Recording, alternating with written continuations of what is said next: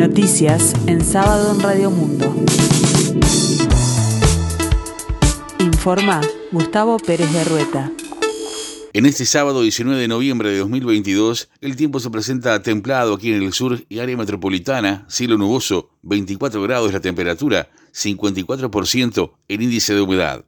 La futura embajadora de Estados Unidos en Montevideo, Heidi Fulton, propuso buscar nuevas herramientas para fortalecer las relaciones con Uruguay. Esa fue la reacción de la diplomática luego que el presidente Luis Lacalle Pou dijera hace varios días que lamentaba que Washington no mire hacia el sur tras las negociaciones de un tratado de libre comercio con China. En tanto, el responsable de la diplomacia estadounidense para América Latina y el Caribe, Brian Nichols, estuvo presente en Montevideo recientemente con motivo del primer diálogo interministerial bilateral anual que busca profundizar las relaciones atendiendo el área de la seguridad global, el comercio y el desarrollo económico sostenible y equitativo. En julio, durante una sesión del Senado en Washington, el demócrata Tim Kaine ya había instado al gobierno del presidente Joe Biden a prestar atención a las historias exitosas en América Latina como Uruguay, al que definió como un modelo en muchos sentidos.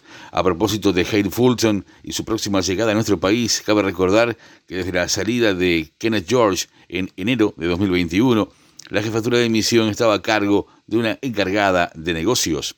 El presidente de la República, Luis Lacalle Pou, confirmó a los líderes de la coalición de gobierno, así como al presidente del Frente Amplio, que el próximo primero de diciembre Uruguay enviará una carta de adhesión al Acuerdo Transpacífico. El hecho de la posibilidad de adherir al denominado Tratado Integral y Progresivo de Asociación Transpacífico ya había sido adelantado por Luis Lacalle Pou meses atrás.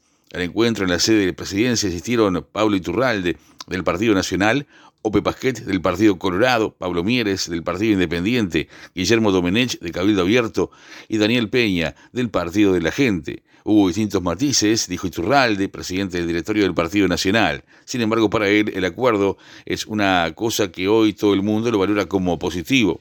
En rueda de prensa destacó que integrar acuerdos comerciales genera más fuentes de trabajo para los uruguayos y que se exporten más bienes y servicios. Además, se habilita inversiones. En tanto, el diputado Ope Pasquet recordó que el Partido Colorado es partidario de que Uruguay ingrese al Acuerdo Transpacífico. Desde el fondo del tema nos parece que esto es conveniente y así lo manifestamos en la reunión, dijo en rueda de prensa. El acuerdo original fue firmado en Auckland, Nueva Zelanda, en febrero de 2016 por 12 países del Pacífico. Estados Unidos, uno de ellos, se retiró en 2017 bajo el gobierno de Donald Trump. Los actuales miembros son Australia, Brunei, Canadá, Chile, Japón, Malasia, México, Nueva Zelanda, Perú, Singapur y Vietnam.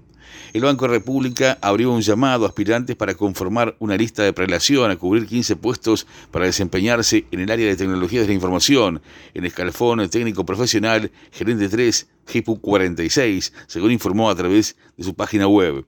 El saldo mensual nominal es de 165 mil pesos, 774 pesos, de acuerdo a los valores de julio de 2022. Uno de los requisitos para ser aspirante es tener título profesional universitario emitido por la Universidad de la República o instituciones habilitadas por el Ministerio de Cultura o tener títulos obtenidos en el exterior con trámites de reválida en Uruguay y con reconocimiento de la Universidad de la República. La Intendencia de Montevideo inauguró la denominada Unidad Administrativa de Promoción de Salud Mental en Colón. El centro está ubicado en Garzón, esquina Lanús, en el barrio Colón.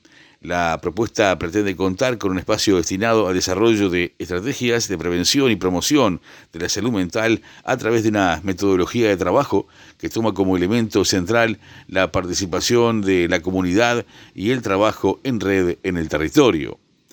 El italiano Daniele Orosato será el encargado de dirigir el partido inaugural del Mundial Qatar 2022 que medirá a la selección anfitriona contra la de Ecuador este domingo 20 a las 13 horas en el Alcor Stadium, confirmó la FIFA. A sus 46 años, es uno de los árbitros europeos con más experiencia desde su debut en 2010, agregó la organización en un comunicado. El pasado mundial fue árbitro asistente de video y el último duelo internacional que dirigió fue el que enfrentó a España con Portugal en la Liga de las Naciones. El plantel masculino de handball de Uruguay continúa con los entrenamientos de cara al Mundial Senior de Polonia y Suecia. La Celeste debutará el jueves 12 de enero a las 7 horas de Gotemburgo en el Scandinavian Arena. Rusia y Estados Unidos abordarán el desarme nuclear en el Cairo del 29 de noviembre al 6 de diciembre en el marco de la Comisión Bilateral sobre el Tratado Nuevo START o START 3, indicó el viceministro ruso de Exteriores, Sergei Ryabkov. Esta reunión tiene lugar después de que el lunes el director del Servicio de Inteligencia Exterior de Rusia, Sergei Narishkin, y el director de la CIA, William Burns, abordaran en Ankara, entre otras cosas, el creciente riesgo nuclear y las tensiones internacionales derivadas de la intervención militar rusa en Ucrania. El tiempo continúa templado aquí en el sur y área metropolitana cielo nuboso, 24 grados la temperatura, 54% el índice de humedad. La máxima esperada para hoy, 32 grados. Para el resto del día, cielo nuboso y cubierto, altas sensaciones térmicas durante la jornada, también ventoso. Más noticias en sábado en 60 minutos.